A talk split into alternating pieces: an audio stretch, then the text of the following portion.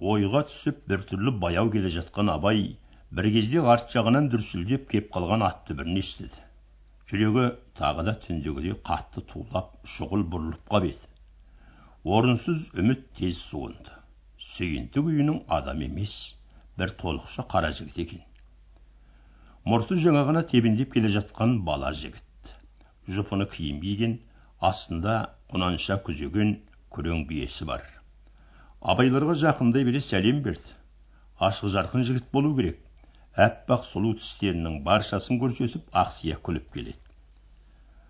Жалғыз жүрген жолды көңілсіз көріп алдыңғы жағында кетіп бара жатқан екі аттыны әдейі әңгімелесіп отыру үшін қуып жеткен екен. Күрең биенің омырауы терілеп қапты танаурап демігіп келеді. Екі езуінде көбік те бар. Қарабас пен абай да жаңа жүргіншінің қосылғанын теріс көрген жоқ. Жай сұрасқанда бұл жігіт сүйіндіктің ауылдасы көмекбай баласы ербол деген жігіт боп шықты. Қарабас ерболмен оп оңай білісіп әңгімелесіп кетті. Сөздерін тыңдап келе жатып абай ерболға шын ықыласпен қарап әлденеден ыстық көре бастады. Өйткені ербол сүйіндік аулының аса жақын жігіт екен. Өзінің шешесі мен тоғжанның шешесі қанытжан немере қарындас. Ол үйлерге бұл үнемі араласып жүретін өз кісісі боп шықты әңгімешіл күлегеш ербол енді абайға бар тұлғасымен ұнай бастады аздан соң бұл екеуі көбірек әңгімелесіп қарабас жетірек қалды абай қарауыл бойында құс көп екен деп аңшылық мұратын білдіріп еді оған ербол қаршығаң бар ма қаршығаң болса қыдырып келсеңші мен қасың еріп жүріп үйрекке де қазға да кездестірейін деді. Үйде тәкежанның көк қаршығасы бар еді. Абай көңіліне мынау сөздер үлкен демеу болды. Бағана түйер көштен кеткелі енді қайтып қашан келем? Не сылтаумен келе аламын? деп өздігінен бабын таба алмай келе жатқан бала жігітке мына ерболдың айтқаны өте бір рақат табыс көрінді. Абай мен ербол құс жайына аңшылық жайына ауысқан соң тату құрбы сияқтанып кетті. Екеуінің де айтар сөзі бітер емес. Бірақ бөктерге шыққан соң ерболдың жолы бөлінетін боп еді. Ол оң жақтағы көл қойнарға бұрылмақ екен. Шаруасы сонда абайлар болса шыңғысты бөктерлей отырып қарашоқыға күнкенің ауылына қарай тартпақ. Ерболды қиғысы келмеген абай көл қойнарда тығыз жұмысың болмаса бізбен бірге жүрсеңші деп еді. Е не деп берем не шаруаң бар дегенде не деймін деп ербол күліп жіберді. Шаруаңда жұрттың не ақысы бар? Қыдырасың қонақ боласың құс соламыз. Ербол абай сөзіне қызыға бастап айтқаныңа қызығып тұрмын деп аз ойланды да әй бірақ шаруам қалады ғой болмайды деп амалсыз байлау айтты. Аздан соң ербол абайлардан бөлініп көл қойнарға қарай тартып кетті. Келгенде күліп келген сияқты. Кетерінде де күле қоштасып айырылды. Абай бұның сол көңілділігіне қызыға қарап қалды. Ерболдың алдында түкпөгет жоқ. Тілесе тоғжанды күнде көреді. Жақыны туысы тоғжанға сондай жақын болудың өзі де бақыт сияқтанып абай мына жігіттің сондай қалың қызғанады. Ербол болса айнымас қызықты көңілмен желе жортып ұзап барады. Тоғжан турасындағы ең соңғы үміт осыншалық ыстық көрінсе де кетіп барады. Абайлар қарашоқыға түс ауа жетті күнкенің үлкен ақ үйінде көп жиын бар екен. Кермеде күміс ер тоқымды көп аттар тұр. Қарабас абайға бұл жиынның алыс ел емес осы маңның өз адамдары екенін айтты аттарынан таныған. Жуантаяқ топай ырғызбай ішінің кісілері. Күндегі жиын ғой. Бірақ мынау жүруге қамдалып жаңертелген аттар ғой. Түстікті жеп қойған екен құр қаппыз деді. Абай сәлем беріп үйге кіргенде кең үйдің іші лық толған кісі екен. Биік төсектің алдында бар жиыннан иығы асып ақ көйлегінің омырауын ашып тастап төс жүнін көрсетіңкіреп әкесі отыр. Тарқауға айналып киініп алған үлкендер дәл кетер жерде қымыз ішіп құнанбайдың соңғы сөздерін тыңдап отыр. Бір тізелеп жүгініп тымақтарын киіп отырған кісілер де бар. Үйдегілер абайдың сәлемін алғанымен амандық сұрасқан жоқ. Төсектің аяқ жағын ала жорға жұмабайға қымыз сапыртып құйғызып күңк отыр. Абай соның қасына кеп отыра бере әкесінің соңғы сөздерін естіді. Қыбыр жыбыр бар білемін бірақ онымыз жоқ деседі екен ғой. Ал сенейін сенемін деп жаза шексем де сенемін деп сұрлана түсіп зілденіп құлақпен естігеннің бәрін бекер дейін көзбен көргенді ғана шын дейін. Көзім көргенше шыдайын мен деген дос деп құнанбай жалғыз көзімен қадала қарап төрден босағаға шейін бір шолып шықты.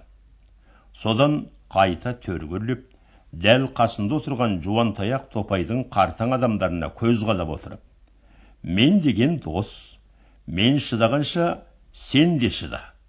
Тек жалғыз ақ мен қозданған күні бірге қозданам деп шыда. Соны істесең құдай риза мен риза. Әзірге менің қолқа тілегім осы ақ деп тоқтап қалды. Жүрушілерге рұқсат деген сияқты қып тұжырып еді бар жиын төрден босағаға шейін құп құптап дегенің болсын айтқаның болсын серт уәдеміз айтылды ғой тұр дегеніңе тұрамыз десіп жапыр жұпыр қостап қалды. Абай өз ішінен баталасу сияқтау бір нәрсеге ел қамдап серттесу үшін шақырған ау деп ойлап жаңағы дос деген сөзді есін алды.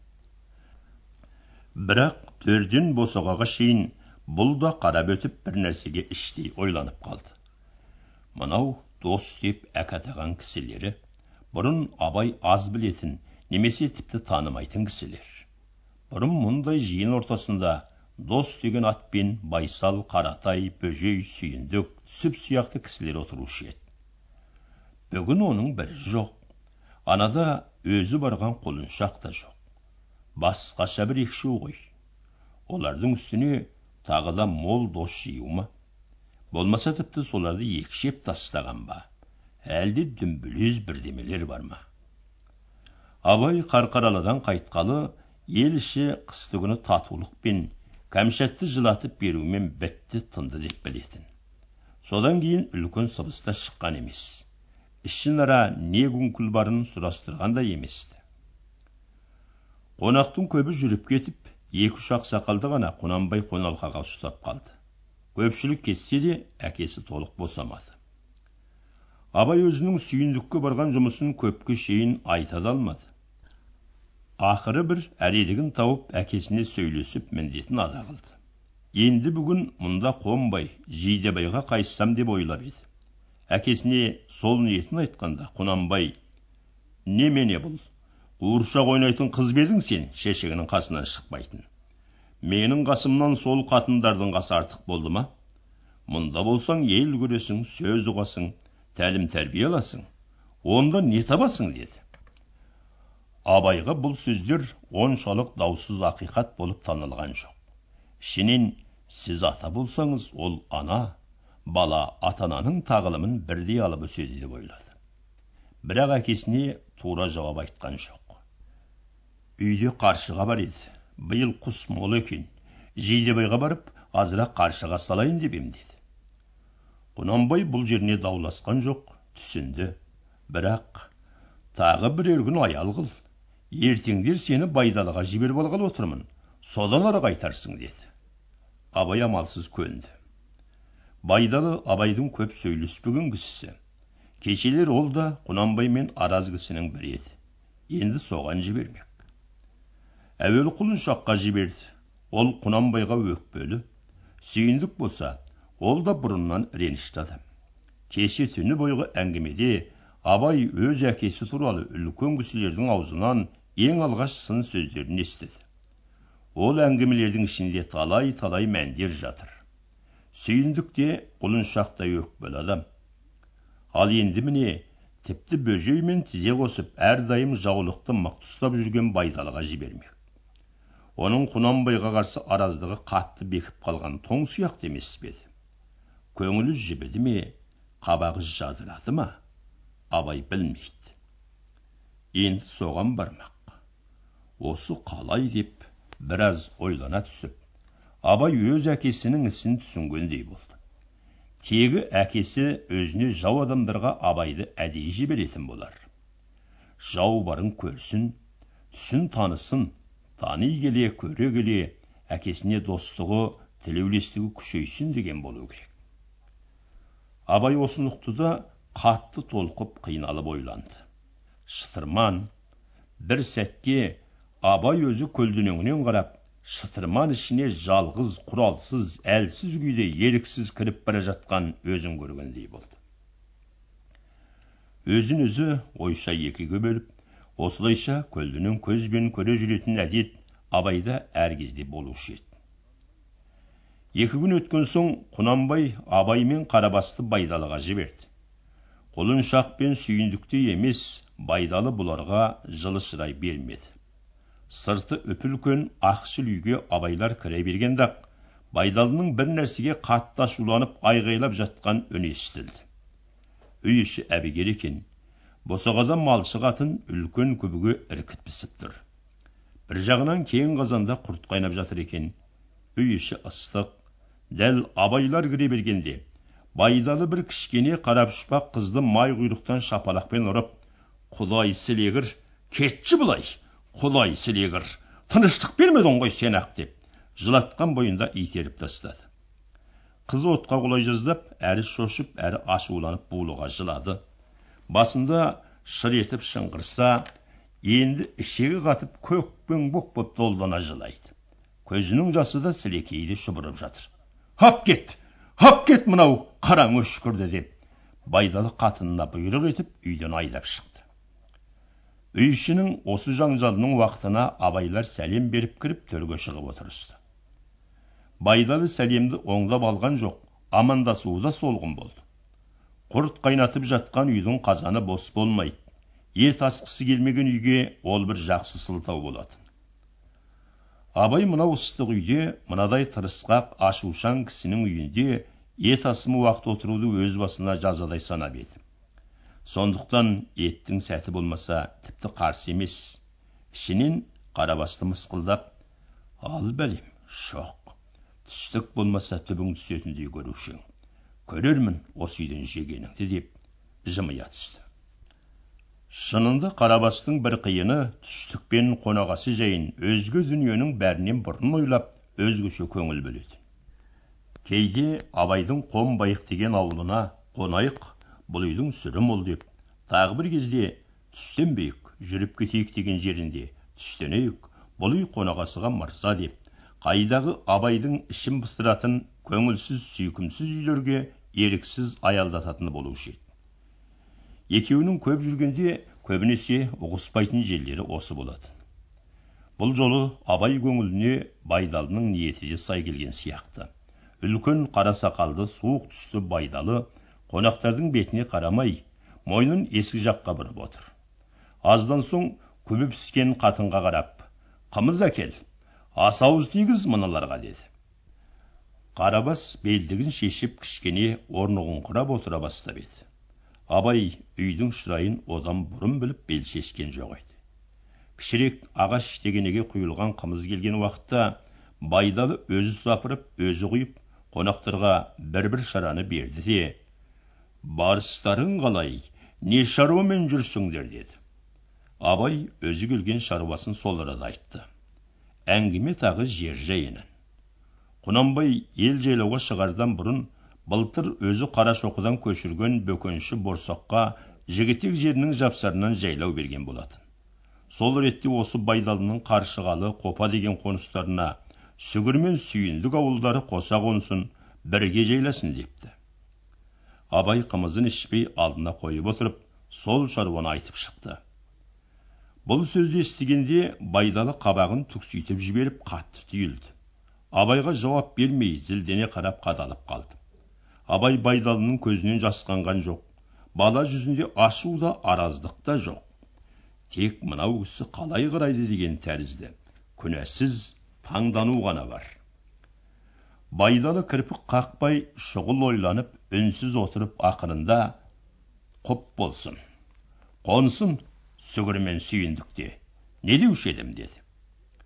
Қайратты шәпшаң ер адамның байлауы сияқты езбеді. Жақтырмаса да күйіп отырса да амалсыз байлауын бірақ кес бірақ түйді. Сөз бітіп қап еді бірталай уақыт үй іші үнсіз болды. Абай қымызын ішіп болып рахмет айтып енді жүргісі келгендей ажар білдіргенде ғана байдалы ырғала түсіп сөйлей жөнелді. Айтқанына көндім. Бірақ сөз ұғушы ма едің өзің. Әкеңе айтар сәлемім бар. Бұлжытпай жеткізуге жараймысың жоқ па? Ойдағыңыздың өзін айтыңыз ақсақал. Жеткіз дегендеріңіздің бір аузын қалдырмай апаруға уәде қылайын. Мен тек екі арадағы сәлемшімін. Дегеніңізді жеткізбей кетсем иә бұрсам қиянат болмас па еді. Мойнымда қарыз қалдырмаспын. Байдалы мына сөзге әбден қанағат қылды. Бала көргені бала емес тәрізді. Ендеше жаттан айтсам сырттан айтқан болады саған айтсам әкеңнің өз көзін айтқаным деп аз бөгелді де. Татуластық табыстық деп кеше тамам арғынның тобында. Сол татуласқан сиқым осы ма? Тәтті күнде тағы артыма қалжуыр байлайтын болса анадағы араздықтан мұның несі озды не жаздым? Сенің әкеңе не жаздым осымен жігітек? Атаң ырғызбайға атам кеңгірбай оң батасын беріп би сайлап еді өз баласы өз туысы жоқ емес еді ғой сонда. Осы болсыншы деп бермеп пе еді ал бұл болса бүгін мінекей алысқа абырой асса айналып кеп жігітекті жәніштейді жақынға жауықса жағалап кеп тағы жігітекті жентектейді бір жібермей кеткенім істіп. Шапқа түрте түрте барып ақыры бір күн өлермен бол да отқа түс соныңды көрмей тоқтамаймын дегені ғой мұнысы. Қоймас болса сол қолқасын алар. Алмай тынбас сенің әкең осыны айт. Бір мен емес жігітек сәлемі деп айт осыны. Ал мына жерін алсын. Бір бұл емес тағы тапсын тағы алсын деп. Қолым бір ақ сілікті де тоқтап қалды. Үй іші жым жырт от әлі маздап жанып жатыр. Үлкен қазанның астын қызыл жалын дамыл алмай жалап тұр. Әуелде толтыра құйылған іркіт қазір бірер қайнап қалған екен. Кемерінен орта түсіп шымыр шымыр қайнайды. Жаңағы байдалының ашулы сөздерінің тұсында абай көзі қазан бетіне түсіп еді. Қоюланып бара жатқан ыстық құрттың ортасы кей кезде көпіршік атып сақылдап қайнайды. Сол көрініс тап байдалы ашуындай. Қайнауы жеткен ашу қызуы жеткен құрттай. Бір жер емес қазан беті әр тұстан бұрқ бұрқ етеді ол дағы осы елдегі әр жерден шаң беріп жатқан құлыншақ сүйіндік бөжейлердің ашулары сияқты. Шынында жаңағы азғана сөз талай терең түкпірдің үстін басты. Талай түйінді түтіп өтті. Талайдан теріліп жүрген желісіз ұзын дау себебі мықты кінәлар жатыр. Абай байдалы сөзіне орай айтпақшы емес бірақ жақсы жаман деп сырда берген жоқ сәлемдерін ұғып болып байдалыға қош айтпақ болып еді қамшысын ұстап тымағын киді осы кезде байдалы тағы бір ырғала түсіп әлі де тыңдап кет дегендей белгі етті абай тымағын қайта қолына алды қазір байдалы біржолата өзгерген сияқты кең баяу байсал дүнмен тың әңгіме бастады абайға енді күлімсірей қарайды. Бұл пішіні жаңағы байдалыға тіпті ұқсамайды үлкендердің әр алуан кең мінезі терең сыры болатыны бар ғой. Бірақ тап мынадай ашуы мен сабырын оңай жұмсап оңай тежеп оп оңай бұрып салып отыратын шын ұстамды адамды абай осы байдалыдан ең алғаш көріп отыр. Жаңағы ашумен күйген байдалы енді майда қоңыр үнге түсіп осы өздерің көріп жүрген қаратай бар ма? Тап соның ішінде көп қойма жатыр. Не керек шіркін? Тек қана азғантай көкшеден шықты ғой. Егер ол жайдан туса өрісін көрер ең деп біраз отырды да осы әне бір күндерде қаратай бөжей байсал бар. Барлығымыз қаумен үйінде түстеніп отыр едік жиын бір сөзден бір сөзге түсіп шалқып отырып ақыр аяғы осы өзіміз көргенде мырза кім? дегенге келді. Жұрт ойланып қалды. Байсал күншуақта жатқандағыдай көзін бір ашып бір жұмып бүк түсіп сырт қарап жатқан. Жаңағы сөзге ол қатысқан жоқты. Мырза кім? дегенге қаратай жауап беріп мырза құнанбай деді тағы біраздан соң ол жиын шешең кім? деді. Тағы қаратай жауап беріп шешең құнанбай деді. Екі бел асты. Аздан соң және бір оралып кеп жақсы кім? десті. Әлгі қаратай және жауап беріп жақсы құнанбай деді. Осы кезде байсал басын жерден жұлып алып саңқ етіп уәй көкше не оттап отырсың өзің? деп қаратайға қадала түсіп мырза құнанбай екен шешен құнанбай екен жақсы құнанбай екен ендеше не көкіп алысып жүрміз онымен деді соған қаратай іле жауап беріп уәй тәйір ай мен құнанбайдың өзге жағынан мін тауып алысып жүрмін бе? Жалғыз ақ не қылайыны жоқ қой сондықтан кетіп жүргем жоқ па? деді сөз ұғатын бала сияқтысың ғой деп байдалы осы тұста абайға сығырая қарап отырып дәл осы сөзді сенің әкең естімеген болар осыны да айта баршы. Кешірімі мейірімі жоқ екенін көкше неше жерде көрді. Білмеймін бірақ жігітек соның жоғын күнде көреді. Кештім дегенін бірде бір көрмей ақ кеттік қой деді жол бойында ешбір жерде абайдың аялдағысы келмеді. Оңай емес әлде қалай емес. Бүгін естігені ерекше. Байдалының аулынан ұзаңқырап шығысымен қарабасқа жүр жарысайық деп тебіне жөнелді. Қарабас жарысты оншалық жақсы көрмеуші еді. Бірақ қарашоқыға күнбарда жету үшін қатты жүрмесе болмайды. Және бұның астындағы ақтабан қарабедеу қасқыр соққан жүйрік бие болатын. Аймаңдай аттан күйі төмен емес. Ал жүре ғой деп ол да жөнелді. Екі жолаушы ұзақ шапты. Аймаңдай атпен қарабедеу кезек озысып қатты жосып келеді. Өзі озған кезде қарабас тоқтайық деп іркіле берсе абай қуып жете беріп тоқтама жөнел жөнеле бер деп атына қамшы баса береді. Қарабас өз ішінен мына балаға пайдалы сөзі дөп дейді ау ширығып келе жатқаны сол ау деп ойлаған. Күн бата берген кезде аттарын қан сорпа қып қарашоқыға жетті. Ауыл сыртында кішкене тастақ төбе бар еді. Құнанбай майбасар екеуі сонда отыр екен. Абай аттан түсе бере шылбырын қарабасқа тастады да аял қылмастан әкесіне қарай тартты. Құнанбай ауылдан қашан отырса да бұлардың қатты жүріп келгенін аттарының сонау алыстағы ажарынан байқап еді. Қарабие ауыздығын шайнап тыныштық ала алмай кермені сүзе тартып тұр. Құнанбай көзіндей мал сырын бұлжытпай білетін көреген көзге сол белгінің өзі де жеткілікті. Бірақ ол жайға құнанбай онша шіміркенген жоқ. Тегінде балаға ат қинайсың шаруа күйзелтесің деп ұсақ мазасыздық жасамайтын. Сондықтан баланың біреуі аттың аяғын кетіріп немесе зорықтырып өлтіріп қойса да ұрыспаушы еді. Абайға мұндай дүниелік жайында еш уақытта тарлық еткен еместі. Қазірде де қатты жүрістерін жай балалық желік жарыс қой деп білген. Бірақ ол өз бетіне. Ал мынау абай үйге кірмей асыға басып дөң басына келеді. Жақындап келген уақытта әкесі қадағалап қарап еді. Баласының екі көзі от шашып беті қызғылттанып танауы да желбірей түседі. Барлық жас ажарында бал бұл жанған бір құбылыс бар. Әншейіндегі салмақты қоңыр баяу абай емес. Баласы тақап келгенде құнанбай немене балам? Неден ширықтың жөніңді айтшы деді абай әкесінің төменгі жағына отыра беріп өз ішіндегі көңіл күйін дәл тапқандай қайран қалды. Отырысымен көп күттірген жоқ бүгін байдалыдан естіген сөздерді бұлжытпастан жалғыз түйірін қалдырмастан түгел айтып шықты.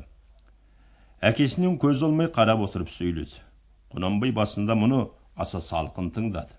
Тек жігітекті жәніштаудан тоқтамады ғой. Босаспады ғой деген сияқты. Байдалы дауына әкеткен жерде ғана қабағын ілезде қатты түйіп ап абайға тіксене қарады. Баласының өзіне барлап осының өзі қандай? дегендей. Абай әке сөзінен жасқанған жоқ. Байдалының дауын соншалық зілді ұтымды күйде айтумен қатар мына бала өз сұрағын да осы сұраққа қосып отырған сияқты әке мен бала ең алғаш рет шындасып бет ашысатын белге келгендей. Бірақ құнанбай өз баласы туралы екі ұшты болуын тез жойып байдалы сөзінің салмағына көз салып кетті. Естіді ұқты жалғыз ақ түк шіміріккен жоқ. Ашуымен демігіп ернін шығарды. Өз байлау өзі үшін де жауап айтқан жоқ.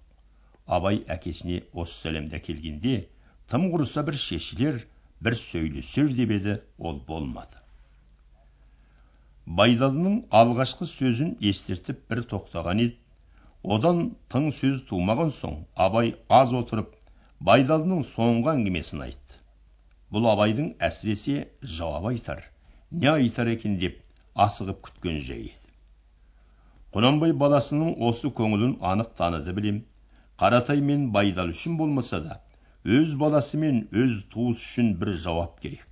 Ол тіпті аналардың орайын беру үшін әсіресе керек.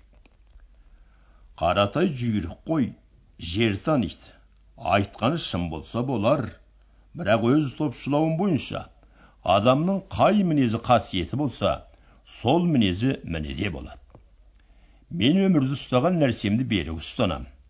Жақсылық кісінің айнымас табандылығында деп білемін.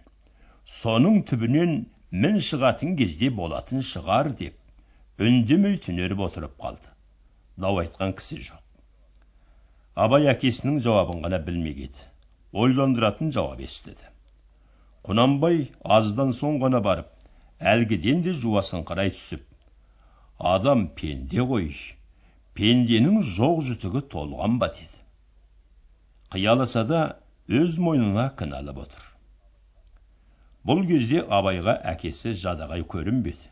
Кінәға дауға жүйрік байдалы сияқты емес. Ол шешендіктен гөрі басқарақ түкпірі бар жан сияқты. Оңай жан емес қабат қабат шың сияқты. Құнанбай өз ойымен кетсе абай өз көңіліндегі түйінін аяқтата алмаған өз дағдарысымен кетіп еді.